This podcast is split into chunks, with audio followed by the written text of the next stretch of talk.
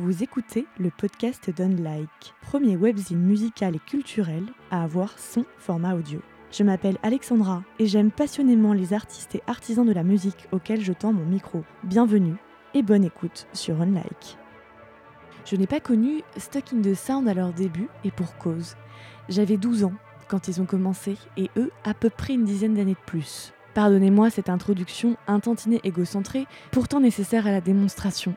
Comme le dit Corneille, si jeune et pourtant si vieux, ça me fait penser. Alors qu'ils sont encore bien jeunes, ils sont presque les vétérans d'une scène rock française qui, soyons honnêtes, s'est un peu cassé la gueule. 17 ans d'existence pour cette formation à la composition inchangée. Cinq garçons qui ont grandi ensemble, humainement et musicalement, sans rivalité et sans tuer leur projet dans l'œuf. En 2019, ils sortent un sixième album intitulé Billy Believe, un album qui paraît à l'heure où le rock fait beaucoup moins recette auprès du public, du moins en France, où les premières places des charts des ventes sont trustées par les artistes de pop et de musique urbaine. Stuck in the Sound, c'est 17 ans d'activité et 82 631 548 vues cumulées sur leurs clips vidéo sur YouTube depuis 2011. Répétez après moi, 82 631 548 des vues et des écoutes qui leur viennent du monde entier, des États-Unis, du Mexique et d'autres pays d'Amérique du Sud. Je me plais à dire et à penser qu'ils sont un peu nos Fallout Boys à nous, sauf que eux, ils durent dans le temps. Bonne écoute de ce nouvel entretien avec deux des membres de Stuck in the Sound.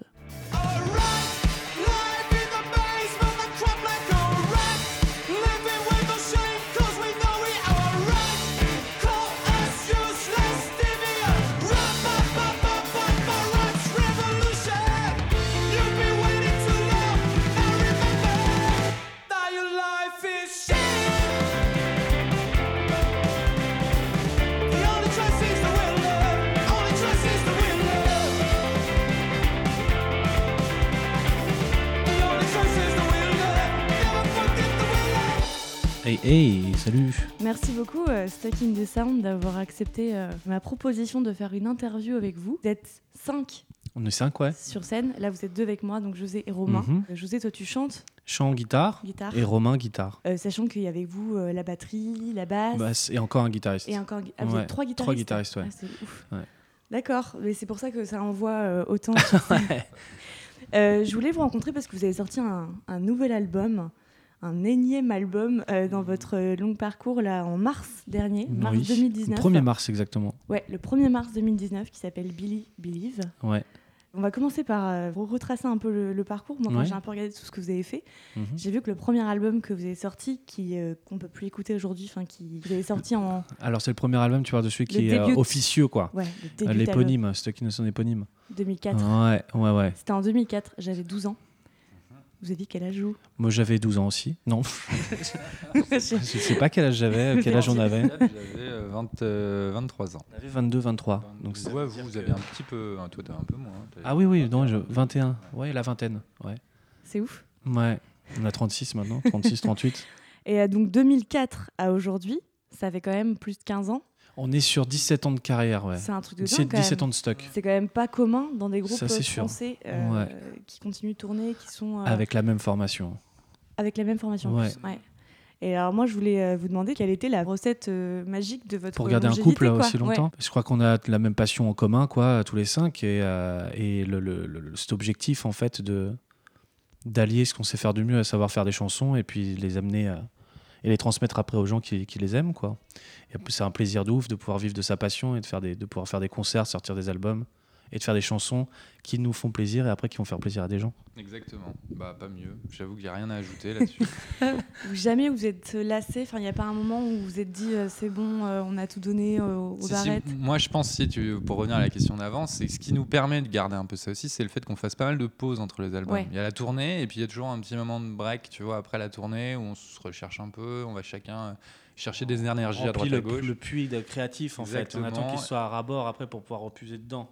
Et souvent, au bout de 5 mois, 6 mois, là, on commence à se revoir, faire des trucs et tout, et à se dire, bon, allez, là, c'est parti. Euh, C'est souvent comme ça que là, voilà, c'est le début du nouvel album, c'est souvent ça. voilà. Ouais, surtout que le dernier là, euh, c'était 2016, donc 2016-2019. Bon, il y a eu le temps de Ouais, on met un peu de temps à faire des albums quand même, ouais, parce que c'est vrai qu'il y a tout ce moment de réflexion en fait. On doit, on est obligé de faire des pauses en fait pour prendre du recul et, et repartir après. ouais. Nous, la pause plus la genèse de l'album, en général, c'est 4 ans. Donc là, finalement, souvent entre Survivor, l'avant-dernier et le dernier, c'était, on était un peu plus rapide que d'habitude. Ouais. Et après, pourquoi le groupe euh, il, il fonctionne depuis tout ce temps, c'est aussi parce qu'on arrive à mettre les, les égos de côté. Ou alors non, on met pas les égos de côté, mais on les utilise à bon escient pour le.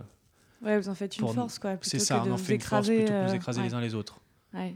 C'est un beau modèle de vie. Et, hein. et ce qui est fou, c'est quand même aussi que finalement, vous êtes tous donc euh, les mêmes membres qu'au départ, alors que vous avez commencé super jeune et que Oui, finalement, ça des veut dire fois, qu'on a on- changé Ouais, personnellement. mais Bah vous, ouais. vous avez changé, mais vous êtes toujours raccord. Tu vois, c'est ça qui est, Ouais, ouais, qui est c'est assez. pas con, euh, hein, de- ouais, c'est pas con, bravo. Non, mais je Comme me une dis- famille. Ouais. Ouais. Mais c'est pas évident, tu vois. Des fois, il y a des amis, on les a pendant 10 ans, puis après, comme Ouais. on prend Eh des ben, on fait avec, de- avec les défauts de chacun, les qualités de chacun, on fait avec. C'est comme ça. Et On est- surtout musicalement, arriver à se, à se retrouver et à raconter des choses euh, sur lesquelles on est tous d'accord, tu vois, parce que je pense que vos albums. En fait, c'est ça, euh, on met l'ego de côté. C'est qu'en en fait, on a un processus de, de démocratique dans Stock. C'est-à-dire que quand on est un qui aime pas, on laisse tomber, en fait. Ah oui, que ça vraiment. plaise aux vous, cinq. euh, ok. Même si ça. Bon, après, quand ça plaît à 4 sur 5, c'est le cinquième, il ferme sa gueule et on y va. Mais. euh, Ok, ouais. donc ça, c'est les règles euh, Ouais, il y a des règles, ouais. pour il y a un faire dogme, adopter euh, les projets. euh, ok. La démocratie vaincra. Avec quand même un, ouais, un, un dictateur, quand même. Quand même, Ouais. Même au niveau musical, il Ouais. n'y a pas de changement radical? Il y a eu une tentative de, de virage à un moment, mais c'était plus une parenthèse qu'un virage sur Survivor. On a voulu faire un album vraiment synthétique et honneur Ouais. aux années 80, avec un côté même un peu gay-friendly en fait. Mm. On avait vraiment envie de faire un album Tina Turner, George Michael et Michael Jackson.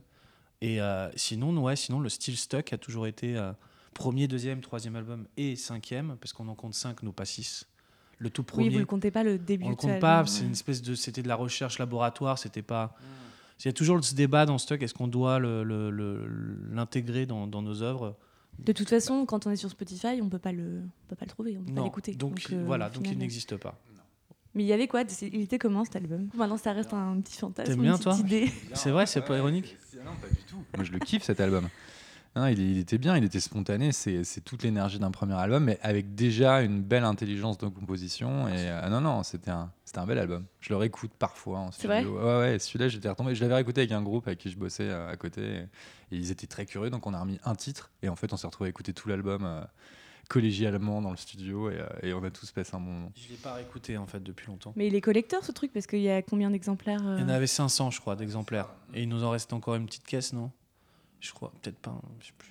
Mais vous vous rendez compte que ça a de la valeur, en tout cas pour vos fans, euh, je sais pas, historiques ou même ceux qui, euh, tu vois, s'ils ont ont Ouais, tentation ouais. de découvrir le- les stocks du début. euh. Hmm, Et pourquoi Stock in the Sound? Juste, Franchement, euh, il fallait trouver un nom à un moment. Et on avait Séverine, euh, on avait ce truc d'être tout le temps la tête dans les amplis, dans notre cave à Montreuil, et à jouer. Et du coup, euh, Stuck Innocent, ça paraissait une évidence. On était vraiment bloqué dans le son, quoi, coincé dedans, quoi, comme des névrosés. Voilà. C'est un peu ce qui se passe en studio, non Apparemment, vous êtes- vous vous enfermez pas mal et Bah ouais, ouais. ouais. En plus, on a la chance d'avoir notre laboratoire, notre studio à Montreuil. Et euh, c'est vrai qu'on. c'est le vôtre, hein, c'est ça? C'est le nôtre, ouais. Et vous avez pas fait votre propre label aussi? Et oui. Ouais. Ouais. C'était la suite logique après le Ouais. studio de faire le label parce que tu te retrouvais avec une structure pour euh, faire des choses, produire des choses. Donc c'était c'était c'était l'idée. Puis nous en plus on sortait là d'un d'un parcours euh, major, euh, contrat d'artiste, etc.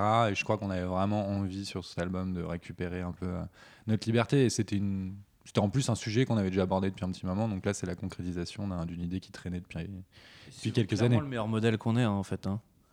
C'est un modèle Le- qui va La rester. liberté, l'autonomie comme ça. Ah ouais, ouais. Bon, en plus, on gagne plus d'argent comme ça aussi. Non, mais c'est beaucoup mieux. Ben, là, on a la chance, nous, pour, euh, tu vois, au début d'aventure de label, d'avoir un manager qui nous file euh, quand même les clés, tu vois, pour euh, ne pas se planter et faire les bons, les bons choix. Mais, mais oui, oui, là, on, effectivement, le gain de liberté, la, la visibilité sur ce que tu gagnes, etc. et tout, c'est, c'est, pour nous, c'est beaucoup plus Parce qu'en fait, votre album, il est en licence, c'est ça? Enfin, vous mettez en licence dans non ou pour la distribuer ou un truc comme ça, mais non? Après, il y a des contrats de. Ouais, il y a un contrat Ouais. de distrib avec Idol. Il y a, ouais, il y a Ouais. un. con- Ouais, je, je sais pas s'il y a un contrat de licence avec Upton Park, si? Si, si. Si, on a une petite licence avec Uptown, ouais. avec la- le label Notre Manager. Ouais, ce qui n'a rien à voir avec le con- contrat d'artiste euh, Ouais. sur une De- grosse de major. C'est production, quand même pas les ouais, mêmes ouais, pourcentages.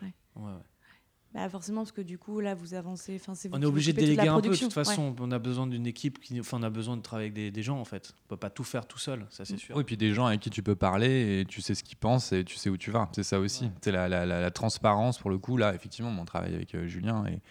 Mais il y a, voilà, on, on- on se parle vraiment et clairement. Il n'y a pas de tabou, il n'y a pas de choses de non-dit, etc. Ce Ouais. qui peut être le cas en label où tu sais pas vraiment euh, Qui t'en face, quoi. qui t'es en face, est-ce qu'ils t'aiment vraiment, euh, est-ce que est-ce qu'on a envie de travailler tous et d'aller dans la même direction, tu vois. Enfin bon, voilà. Donc là, là, là, on revient, on recentre un peu euh, le, les acteurs principaux du projet et, euh, et ça nous va très bien.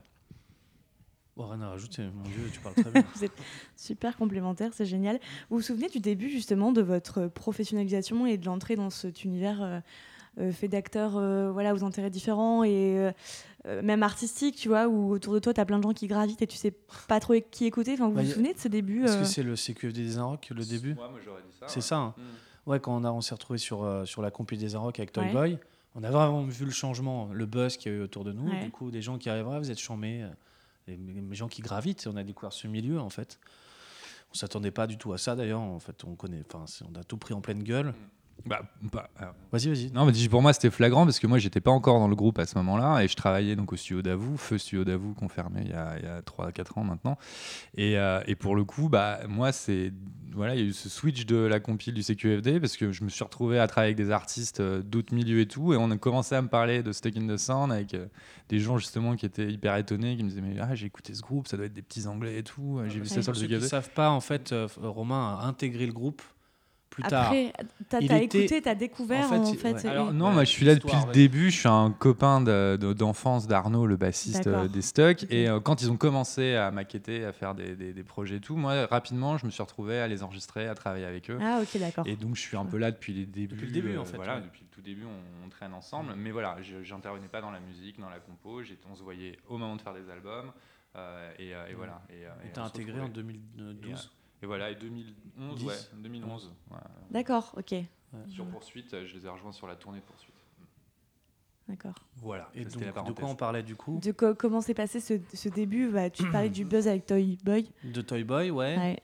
Et après, il y a eu euh, la première signature chez Discographe Mhm. en 2006, 2007. Et là, bah voilà, là, là, tu, tu, ouais, tu fais ta première tournée, tu deviens intermittent et tu, tu te rends compte, bah, bah, ça y est, c'est, ta passion est devenue ton métier. C'est ce que- c'est ce que vous espériez? Enfin, je sais pas. Après, c'est là, euh, on parle d'un groupe, donc c'est pas évident forcément de vous parler de vos parcours de vie perso à chacun, mais euh, Ouais, voilà. euh, comment vous, vous voyez ça comme ça dans, dans vos vies? Euh, C'est arrivé de bah, du succès. On va peut-être en reparler après de comment vous voyez ça, mais Ouais, ouais. Quel est ce sentiment qu'on peut avoir quand on atteint un fantasme, en fait? C'était un fantasme? c'est un peu un fantasme en fait. C'est moi j'ai vu quand j'ai vu la première fois un, un Rage Against the Machine en live et que je me suis dit tiens, je me verrais bien sur scène et faire ça. Ouais. Tu y crois au fond, tu te dis pourquoi pas moi, mais une fois que tu y es, tu es le premier surpris quoi. Et c'est quand même des sensations, des, des émotions assez particulières quoi. Euh, et je crois que tous les jours on est on se lève surpris et, et inquiet. On peut aussi être inquiet de perdre ça aussi parce qu'il n'y a rien qui est acquis. Jamais. Non, c'est c'est- c'est assez compliqué. Moi, après, je l'ai bon, je l'ai vécu plus tardivement en vous rejoignant sur scène et tout, mais c'est quand même c'est un sentiment spécial de. Bah, tu, tu, tu te mets un peu à. Ouais, c'est- c'est- c'est- il y a un côté sport extrême, c'est-à-dire que tu as envie d'y aller, tu, tu as vraiment envie d'y aller, mais tu sais que tu vas en chier, au t'as la- ventre. t'as la- mais voilà. Mais tu, tu, tu sens qu'il y a un truc qui te pousse à le faire quand même, et et t'as pas vraiment le C'est choix. Et t'aimes c'est- ça, et t'en redemandes, mais en même temps t'as C'est peur. cette putain de contradiction. Voilà, hein. bon, c'est un truc euh, quotidien. Enfin, tu vois, dans la vie, Une je sorte pense d'a- que... d'adrénaline, je pense aussi Hmm. du, du truc. euh. Complètement, mais t'en as besoin. Même moi qui n'étais pas hyper orienté, tu vois, qui, qui était pas. euh, la scène, c'était pas. euh, bon, il y avait des images dans des rêves de scène et tout, ok, mais c'était pas une priorité pour moi. Bah, rapidement, tu comprends qu'il y a un Mm. truc. euh, il y a un truc. Euh, moi, je pouvais pas parler en cours, j'étais timide de ouf. euh, Ça, c'est je- marrant parce qu'il y a souvent des artistes qui disent Mais moi, je suis trop timide. Bah de ouf. ouais. En fait, on Et se je peux plus dire aujourd'hui que je suis timide, je suis pas timide, mais, par, mais, j'avais une trouille bleue, quoi. Mm. Et en fait, là, je. je- Enfin, ouais, j'assure sur scène, quoi. Bah ouais. T'es à la maison. fou. ouais, mais c'est fou. En même temps, je pense qu'au bout de 15 ans, euh, on Non, est rodé dès- à l'exercice. Franchement, dès les débuts de Stuck, euh, pour ceux qui nous ont vus au tout début, on, faisait des, on était assez bons en live. Enfin, c'est pas pour nous la péter, mais. non, non, bah, on a toujours été ça. Ouais. Je pense que c'est ce qui fait euh, une part de votre succès On aussi. s'est protégé derrière notre identité musicale qu'on avait- créer de toutes pièces en fait. C'était notre cocon. Donc personne pouvait nous enlever ça. Et quand on montait sur scène ensemble, bah, il y avait une force qui nous faisait nous dépasser en fait. Qu'est-ce que vous diriez aujourd'hui aux, aux jeunes euh, stuck Non, il faut ou- foncer tête baissée, il faut écouter ses propres murmures. Qu'est-ce que tu te dis au fond? Qu'est-ce que tu as envie de faire? Et te trompe pas. Est-ce que vraiment la musique c'est une passion? Et si c'est vraiment une passion, accroche-toi, parce que c'est pas un métier facile. Il Mm.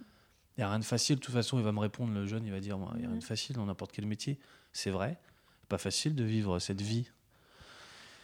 Mais si, en fait, faut juste suivre son. faut faire de ses projets, faut aller jusqu'au bout, en fait. Et que personne n'a le droit, en fait, de dire que tu es nul ou quoi que ce soit. Tu, tu fonces tête baissée, t'écoutes que toi. Je sais pas si je suis assez clair. mais- Ouais, ouais, très- Non, mais très si c'est ça, ouais, t'as bien résumé le truc, c'est de se dire que bah il n'y a pas grand chose à lui dire parce que ce qui va lui arriver c'est très cool, mais qu'il va en chier quoi. C'est rien n'est simple quoi. Et que même si euh, tu touches un peu ce que tu as toujours symbolisé comme étant la réussite, euh, bah c'est c'est tu le- c'est pas simple. Voilà. Et s'ils pensent que, tu vois, euh, faire de la musique ou faire de je sais pas quoi, de l'art, en fait, c'est fuir en fait ses problèmes. Non, au contraire, c'est se confronter à ses pires peurs. Et c'est dans le dépassement en fait qu'on devient libre.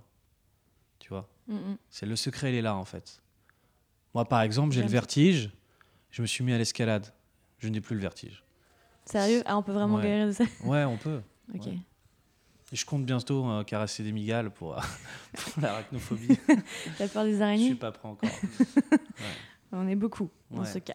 Ouais. Vous avez euh, essuyé beaucoup de critiques Ça serait de mentir que ça nous, enfin, te dire que ça nous touche pas. Ouais. Mais en fait, on s'en fout aussi. Bah, qui critique. Après, je pense un groupe aussi, c'est une force. On est plus, on peut se reposer les uns sur les autres et peut-être être plus fort pour. euh, Bah, en fait, nous, quand on fait une chanson et qu'on la sort, on, on l'aime, tous les cinq, Oui, on l'aime cette ouais. chanson. Après, on le sait qu'il y a des gens, on peut pas plaire à tout le monde, et puis voilà.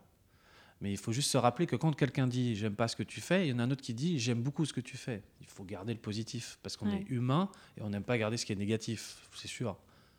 Donc, euh, faut juste, faut pas, faut pas se laisser bouffer par la, enfin, l'aigreur, ça c'est sûr. Le, Ah, mais complètement. Puis on, on a tous des rapports un peu différents. Bah, c'est ça. Tu- Moi, je comprends que pour toi, par exemple, ce soit, euh, ce soit moins simple parce que tu es plus exposé. euh, tu vois, t'es- t'es- t'es- tu- t'es- le chanteur Ah, moi, a toujours quelqu'un des- qui est ouais, plus devant. journaliste il peut dire Tu des vois, trucs sur moi si- sans me connaître, ouais. Ou si t'as un mec en, sur- live, tu vois, qui réagit et qui balance un truc euh, pas cool, bon, ce qui arrive pas souvent. Ouais, mais coup, c'est déjà jamais, arrivé, mais ouais. ça arrive et tout. C'est quand même plutôt à lui de le gérer. Donc moi, dire je m'en bats les couilles, euh, tu vois, je, Ouais. je- c'est- pas compliqué pour moi. C'est peut-être plus chiant pour euh, pour pour José, tu vois. Mais dans le fond, euh, voilà. euh, Si c'est constructif, on n'est pas contre la critique constructive. Si c'est un truc purement méchant, bon bah tu sais que c'est purement méchant. C'est arrivé, hein, des- voilà. des, critiques de, des journalistes qui s'attaquent à la personne, en fait. Ça dépasse la ah musique. qui se sont Ouais, arrivé. personne, à toi, Ouais, par parce que exemple peut-être le mec, je sais pas, je, je, je sais pas, j'ai j'ai fait un truc sans le savoir, mais il y a un journaliste une fois, il, il a commencé à dire des trucs sur moi, sur mon physique, sur comment j'étais, et, ça c'est dur ça, parce que la personne en face, tu Mm. la connais pas en fait. Puis même les trucs sur le physique, mais même il y a plein d'articles euh, sur ça concerne surtout les femmes aussi. Mais tu vois, Ah tu ouais, commences par Ou- décrire. Ou, les euh, transsexuels aussi, qui en souffrent énormément, comme le, le truc, gamin. On s'en fout en fait. Tu vois. C'est horrible, mais c'est horrible. En fait, on s'en fout. Ce qui compte, c'est l'artistique dans ce cas-là. C'est vrai que l'apparence. euh, On oublie à quel point euh, l'être humain peut être toxique pour l'autre parfois, Mm. par, par juste par envie, enfin d'être envieux ou en jaloux. Parce qu'encore une fois, c'est un métier spécial d'être dans la représentation en fait. C'est très Bah, spécial. Il y a aussi le côté très. euh, bah, on revient au fantasme. Enfin, je sais pas, le truc un peu glamour, genre euh, vous êtes un peu des rockstars, quoi. Enfin, je- chose d'instingible. Ouais. J'ai vraiment envie de le placer ce mot dans ma vie. Attends, redis-le, vas-y. Voilà, ok. Ça l'entend Ouais, bien. je, bien, un- je lui hein. fais un peu de, de sophrologie. C'était quoi les moments les plus fous euh, que vous avez euh, vécu euh, sur la route ou même en studio euh, entre vous euh, Franchement, je vais sortir une phrase un peu de. Tout est fou. C'est le, ouais, c'est le moment, en fait, chaque moment est fou, en fait. Cette vie est folle parce qu'on on l'a prise vraiment entre nos mains, on l'a choisi, on l'a décidé. Donc c'est, tous les moments sont fous. Comme les pires, comme les meilleurs, tout est fou, en fait. C'est vrai. Ah bah, une tournée, ouais, c'est sûr. Mais ouais, non, Mais alors après, de la vie manière d'un groupe moins de rock, poétique, c'est- euh, on a des... Ouais, je pense Parce que que là où était très poétique. scène. une grande scène, les vieilles charrues, tu vois, la, grande- la grande scène des vieilles charrues. La grande scène de Rock en scène, c'était fou. Hmm. La grande scène à Taïwan, là, devant 100 000 personnes, ça c'était Ça, fou aussi. dingue. C'est Ah vrai. ouais, 100 000 personnes. ouais. Va au moins Ouais, 100 c'est 000. ouais. énorme, c'est énorme. J'exagère peut-être de 10 000, Ouais, mais. plus à la télé et tout, ils étaient, ils étaient Ouais, millions. au moins un des milliard. millions. Ouais, des millions, ouais. toute la planète. Euh, C'est vraiment incroyable comme sensation d'être sur scène et d'avoir autant de gens en face. T'as vraiment l'impression de déjouer les lois de, de l'espace-temps, en fait. Mm. Hmm. Tu flottes. En fait, quand je saute, tu vois, j'ai l'impression de sauter en slow-mo. C'est comme si les regards, tous les regards, euh, faisait qu'en fait, ça te, Mm. ça- tu te voyais au ralenti, en fait. C'est- très bizarre hein, parce qu'en fait pour euh, les, les moments où tu fais les plus grosses foules c'est les festivals donc c'est Ouais. souvent voilà ça se passe en juillet août et euh, moi je me rappelle notamment des vieilles charrues on avait un tourbus à ce moment-là parce qu'on enchaînait les dates et on s'était retrouvé à faire des Perpignan carrés euh, tu vois à traverser la France partout on savait plus où on habitait on n'avait pas dormi depuis 3-4 jours et tout et c'est vrai qu'à un moment on s'est retrouvé sur les vieilles charrues moi je me souviens on est arrivé à Carré en une heure euh, tout était monté on arrive sur scène et tout et tu commences à jouer, tu es complètement éclaté, c'est pas ce qui se passe, sauf que là tu lèves la tête, tu lèves tes cheveux, tu es sur scène, et là tu as une marée humaine devant toi, et tu, en fait t'es pas prêt du tout, quoi, tu vois, c'est qu'à un moment... Il tu- faut y aller. Enfin, faut... Faut y aller, mais nous on le prend qu'il y ait 25 000 personnes ou 200 en fait, c'est On vit chaque seconde sur scène. c'est pareil, quoi, tu vois, c'est un, c'est un tout. Mais par contre, visuellement ça fait un sacré effet, ouais. Mm.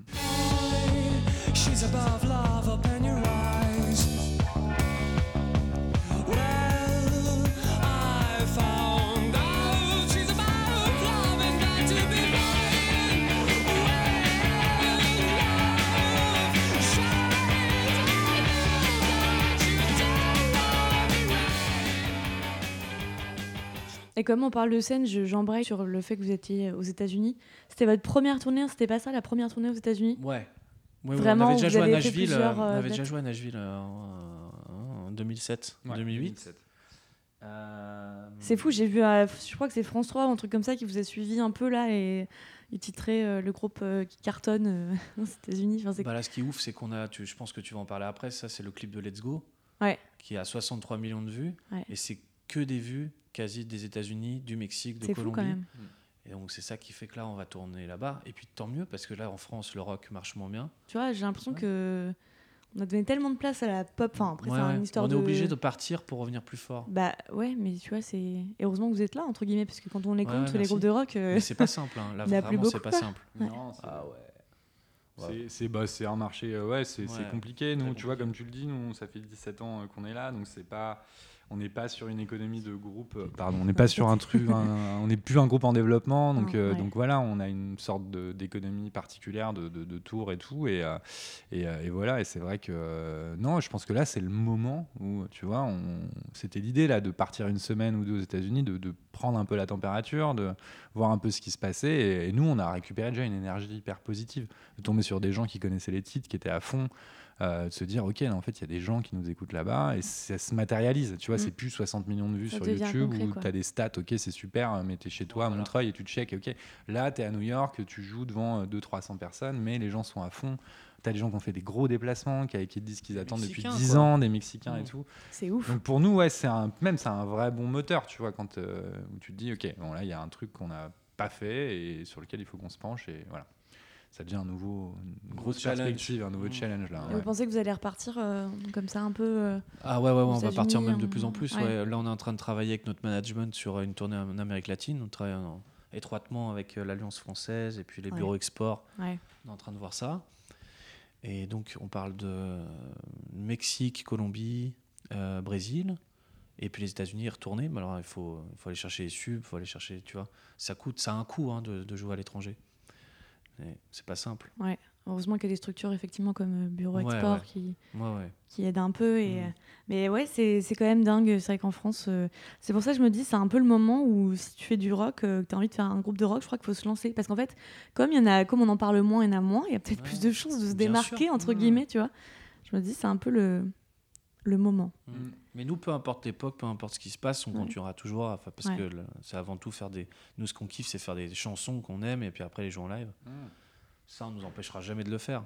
Mais après, on peut nous empêcher de devenir des superstars, tu vois, du rock dans notre propre pays. Bah, tant pis. Ça, c'est pas grave. La Terre est grande. Oui. Tu parles de, de- de vos albums, de la musique. Au début, c'était euh, des sujets un peu plus euh, bah, de jeunesse. Finalement, vos albums ont évolué dans le temps aussi, euh, les sujets traités, euh, vous. Ah, J'ai pas envie de dire de conneries, mais je crois que si ça a évolué, c'est vrai qu'on a parlé de l'enfance, l'adolescence, Ouais, et puis un- après l'âge adulte. Et bah, au final, on, Ouais. bah, on- en fait, on parle de qui? Bah, On parle de l'être humain. Donc, en Et fait, de vous aussi, on vous reste avez sur le- grandi on parle en de même nous, temps. et on parle de l'être humain, en fait. Donc là, maintenant, on parle pas de nous adultes, on parle juste de la nature de l'homme avec un grand H, donc, euh, qui traverse son époque dans une société un peu bizarre, quoi.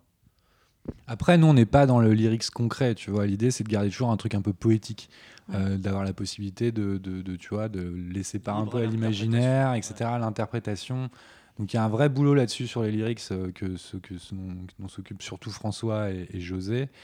Et voilà, et l'idée c'est d'aborder des thématiques, de donner un peu des fils et des couleurs euh, dans les lyrics aux morceaux, de, de réagir un peu sur l'énergie du morceau, parce que nous on travaille beaucoup de...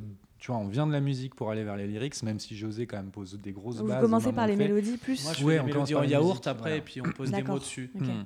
José, il amène des, Moi, des j'aime bien thématiques déjà sublimer un rapidement. mot par la, par le, par la mélodie vocale. Tu vois, de, de plus en plus, avec les années, il t'arrive à trouver quand même des thématiques rapidement, des mots qui sont déjà là au moment où Mhm. on travaille le morceau, et donc ça donne une direction. Et après, à partir de là, par contre, il faut arriver à refaire un texte et tout. Mais souvent, euh, il y a des, c'est compliqué parce que José, il a amené des lignes mélodiques définies avec des pieds et tout, donc il faut arriver à mettre des lyrics qui Mhm. fonctionnent. Et c'est un vrai travail, tu vois, entre le sens, etc. Et tout, il y, a un- il y a un gros boulot. Donc, euh, je sais que ouais, c'est, c'est pas simple. C'est Mm. pas simple, ouais. mais c'est passionnant. Mais c'est passionnant, Mm. c'est clair. Est-ce que euh, vous, euh, vous avez des colères que vous transformez en chansons? C'est quoi les, les- les émotions Elles que vous sont vous là, ouais. Mmh. Mais bien sûr. ouais. Les Ah oui. colères, bah, bien sûr. Bah, ma manière de chanter, bien sûr, il y a de la colère derrière, mais dans... c'est pas des colères qui viennent d'un réel, en fait, c'est des choses passées, en fait, qui ont été digérées, et puis qui restent dans l'inconscient, et ça ressort bien plus tard. Mais bien sûr, il y a de la colère.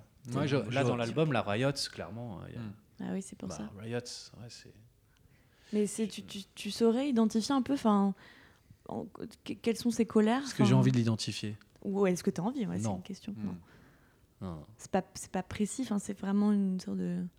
C'est à un moment donné, Ouais. en fait, il faut que ça se passe là, sur cette chanson-là, et de cette manière-là.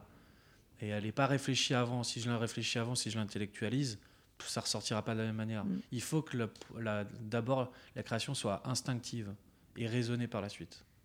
Ça, c'est parce qu'on garde toujours une. Alors, pour prolonger ce qu'il dit, c'est parce qu'on garde toujours une petite part d'intimité chacun dans le groupe. Tu vois ce que je veux dire? Il y a toujours ce truc de. On, on se connaît tous on- depuis très longtemps, mais après, on n'est pas, on sait pas tous vraiment le, le véritable état d'esprit de chacun. Et je pense que la manière dont on l'exprime, quand on est tous les cinq, c'est musicalement. C'est-à-dire que tu vois, s'il y en a un qui est un peu comme ci ou comme ça et tout, on va peut-être pas se le dire, peut-être les autres le ressentir et tout machin, mais au moment où on se met à faire de la zik et tout, là, tu vois, Ouais. le- celui qui a l'émotion la plus forte à ce moment-là et tout, c'est peut-être celui qui va prendre le pas à ce moment-là dans la compo ou qui va initier un mouvement, tu vois. Mm. Et ça, je pense que c'est un truc euh, dans Stuck aussi, quand on, si je reviens sur la longévité du groupe, c'est un truc qui, est- qui fonctionne pas mal, de, de se garder une part d'intimité chacun, de pas toujours aller fouiller dans l'autre, tu vois, essayer de se connaître Ouais, à fond et tout. De s'accepter comme on est, et à un moment, voilà, si on a des choses vraiment à se dire et tout, bah faisons-le musicalement, plutôt que de passer des journées à se faire des brainstorming euh, Ouais, ouais. dans lesquels on n'avancera peut-être pas, tu vois. Très juste. Plus dans l'action Ou dans que la dans bonne la- utilisation Ouais, c'est des, ça. des, des, des- des sentiments, tu vois. Et quand on est sur les émotions, les sentiments, je- qu'est-ce qui, euh, dans la musique aujourd'hui, dans les artistes qu'il y a maintenant, que ce soit français ou étrangers, vous procure euh, bah, justement des sentiments, je sais pas, de, de- de joie, de bonheur, des trucs que vous écoutez et qui vous mettent euh, En France? comme tu veux, enfin ce que tu écoutes en ce moment et enfin je sais pas, qui te procure un sentiment de d'apaisement, Ouais, de joie, de tu vois? Ouais, ce petit jeune artiste là, français là, que j'écoute de plus en plus s'appelle Johan euh, Papa Constantino, Ah oui. qui est un grec qui vient des cités de Marseille Mm. et qui fait un truc hybride, un peu house mélangé avec euh, des sons de, de Tsirsaki, je sais pas comment on dit. Euh, J'adore. Je ça hyper bien, hyper original. C'est pas facile d'accès, mais je pense qu'il va, il va faire un bout de, je pense qu'il va bien marcher un moment. Et j'écoute Krang Bean aussi, qui est un groupe du Texas. Krang Bean, c'est très dur à dire. Et euh, qui, euh, un trio avec une fille à la basse, un garçon à la guitare, et ils sont vraiment trop forts. Quoi. Les mecs ils font une sorte de psyché. On dirait même les instrus de Gainsbourg en fait, mélangés un peu avec du Pink Floyd, avec, euh, je sais pas, tu dirais. Ouais, Ça c'est super intriguant. OK. C'est extrêmement léger et intelligent, mais c'est, ouais, il y a, il y a vraiment, il y a, il y a vraiment quelque chose qui se passe sur ce trio. cet album.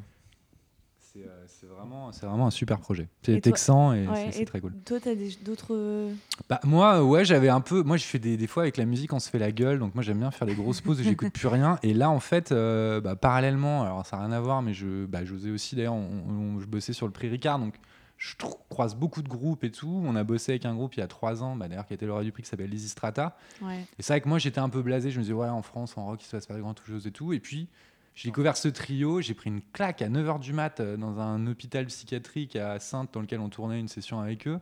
J'ai fait, putain, mais ils ont 20 ans, ils ont une énergie comme ça. Et en fait, bah, ça m'a réouvert un peu une porte et euh, Ouais. découvert des groupes. Et j'étais, j'ai un pote qui bosse avec Poker Crash, j'étais les voir en live et tout. Et il y a une scène un peu comme ça de, de, de, de, de groupes euh, rock en Il faut France. aller un peu chercher quoi. Ouais, voilà, ouais. où t'as vraiment une énergie de dingue. Et J'ai vu une Maroc remplie avec des mecs déchaînés. Je me Ouais. dis, putain, mais, Mm. mais ils sont où ces gens? Qu'est-ce qu'ils kiffent? Et je pense que c'est cool. Il y, y a quand même une partie des jeunes, à mon avis, dans les cours de récré, qui ont besoin d'une alternative Bien à sûr. PNL et Booba, tu vois. euh, Ça a toujours complètement, existé. Complètement. Et euh, il y en a, bah, ils se reconnaissent pas, tu vois, dans, dans ces trucs-là. Tellement tout, pas. et- Moi, quand j'étais ado, Mm. j'écoutais des trucs de rock. Enfin, Ouais, mais comme tellement de gens, et euh, je sais pas, mais si je me retrouvais avec des trucs à la radio comme il y a aujourd'hui, je sais pas si je me retrouverais vraiment là-dedans. Enfin, Non, j'irais bah, chercher des trucs euh, anciens, quoi. Enfin, je sais pas.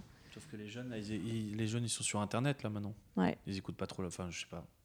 Enfin, je sais pas. oui, je pas parle de radio. Enfin, oui, c'est vrai que moi, il y avait plus la radio, mais Ouais. Ouais, disons qu'on est plus, euh, on voit plus un peu les courants dominants, mais je pense qu'effectivement la jeunesse elle est plus riche que ce qu'on pense. Ils sont pas tous en train d'écouter. Enfin, non, non. j'ai rien contre PNL et On Booba, va pas hein, caricaturer, cool quoi, tout. mais ouais. mais je pense ouais. que voilà, elle est, elle est plus, euh, elle est plus riche en tout cas dans ses envies que, que ce qu'on laisse le croire. Quoi. Ouais. Est-ce qu'on lui propose quoi Mm. Mais on lui propose des choses. Oui. Bah vous, vous proposez des trucs en tout cas depuis des années. D'ailleurs, vous voyez euh, des- du public euh, jeune, par exemple, euh, qui vous connaissez pas depuis les débuts, mais qui arrive euh, avec euh, cet album-là, le précédent, tu vois, qui Des ont- jeunes Ouais. Il y en a un peu moins là. Mais il en Ah, a. si, on en a quand On en même. a ouais, on en a. Il y a, te rappelles, il y avait un groupe de a- trois là. ouais. C'était ou à Caen ou au Novomax. Mais Ah, jeune, quel âge C'est chez moi quand. Quand c'est chez ouais. toi, et ben voilà, mais ils nous avaient Mais dit quel âge 20, On parle de quel 21. âge Ah oui, oui. Ah non, ils étaient mais vraiment Ouais, fans mais là, on n'a hardcore. pas eu C'est les ouf. 16 là. Tu vois, c'est la première Ah fois. ouais. Moi, je pensais aux 16, 17. 16, Ils sont 17. pas là. Oui, tu vois, c'est ça. Ils sont pas là, les Mmh. 16, Ils 17. sont pas encore Bah non, là, Ils sont pas là. Mm. Si, ils sont là sur Internet, sur nos clips. Ouais. Mais ils sont parce que pas vos là clips, en ils font vraiment, euh, comme Mm. tu disais tout à l'heure, des vues, c'est ouf quoi. C'est fou. Euh, non, là, on est sur la vingtaine, ouais. Ouais, la vingtaine, ouais, je dirais. Mm. Ils faisaient tellement jeunes. Ouais, Ah mais- bah, mais on, a, on fait Voilà. vieux, nous. C'est qu'ils nous ont découvert dans une médiathèque. Ah Ah ouais bon Ouais, et c'est fou Genre parce euh, que... en empruntant le, votre CD hein, Non, mais oui, c'est clair. Et c'est c'est pas les premiers. Enfin, là, c'est la première fois que je l'entendais sur euh, la- cette date de tournée. Mais depuis, là, euh, ça fait 3-4 dates que ouais, des gens nous découvrent euh, bah, dans des médiathèques. euh, Dans des brocantes. Dans des euh, brocantes. des archives, donc, Voilà. tu vois, c'est des nouveaux réseaux qui s'ouvrent à nous, José. J'ai découvert, mais j'ai découvert des trucs sur la médiathèque aussi. Ouais. Carrément. Et puis ils font découvrir même des podcasts, des trucs. Enfin, il y a des médiathèques qui sont super. euh, Non, mais c'est médiathèque, c'est pas rock'n'roll, c'est le mot médiathèque. oui, qui c'est pour ça, ça fait un peu genre. Le mot est Ouais. moche. Ouais. Discothèque, c'est horrible aussi. Tout ce qui est en tech. Discothèque, Bibliothèque. club. Ouais.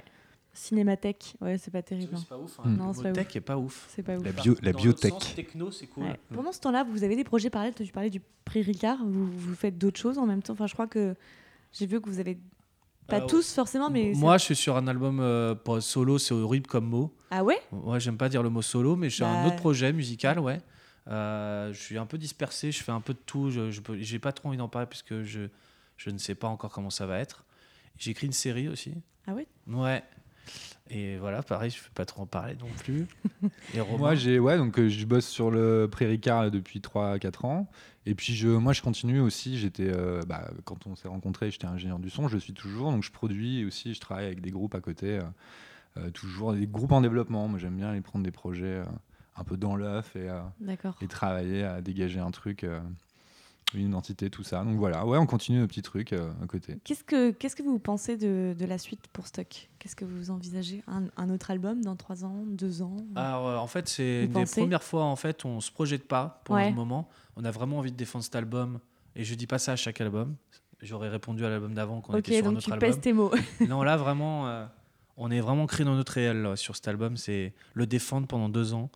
Parce Bah. que les chansons, elles sont vraiment ancrées en nous, en fait. Moi, je me projette pas pour l'instant. Non, mais c'est ça, ouais. On se... Puis là, il y a, tu vois, vu que c'est cette peut-être logique de label, euh, du fait qu'on soit dedans et tout, on, on- ouais, on, on est à, on est sur un truc de, voilà, sur 4, 5, 6 mois de, de, de, de- de vision, tu vois, où on se dit qu'on va faire tel clip, tel truc, etc. et tout, avec des vrais, euh, des envie de défendre chaque titre là, de, cet album. ouais. Donc là, pour le coup, ouais, on n'est pas encore en train déjà de composer euh, pour l'album d'après ou d'y réfléchir Ouais. et tout. Ça va peut-être, ça va venir, mais là, pour l'instant, Ouais. euh, voilà, on est sur la tournée, comment on va s'organiser, etc. Quel clip on va faire sur telle chanson, Voilà. à quel scénario, quel truc. euh.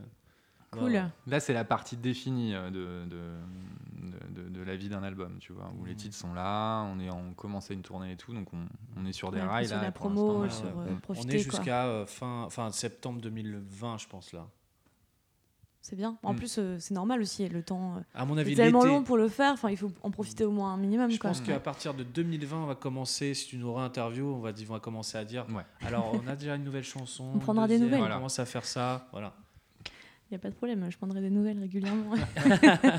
on verra, on fera des points d'étape. Voilà. Euh, juste euh, sur votre pochette, là, pour finir, euh, la petite tête, euh, Ouais. c'était quoi votre inspi euh, c'est- Il y a Bah, une histoire déjà- à cette pochette, enfin, moi je l'aime bien, je la trouve sympa. Merci. Mm. On la j'aime repère beaucoup. bien, J'ai un on- coup de foot dans sur le métro, c'est cool. visuel. Mm. Ouais. C'est visuel qui a été fait par Douglas Cavana, qui est euh, le guitariste de mon frère dans le groupe Ayam un chien, Oui, j'ai vu. et qui est Ça, aussi ouais. un dessinateur euh, incroyable. Super artiste. ouais. Ouais.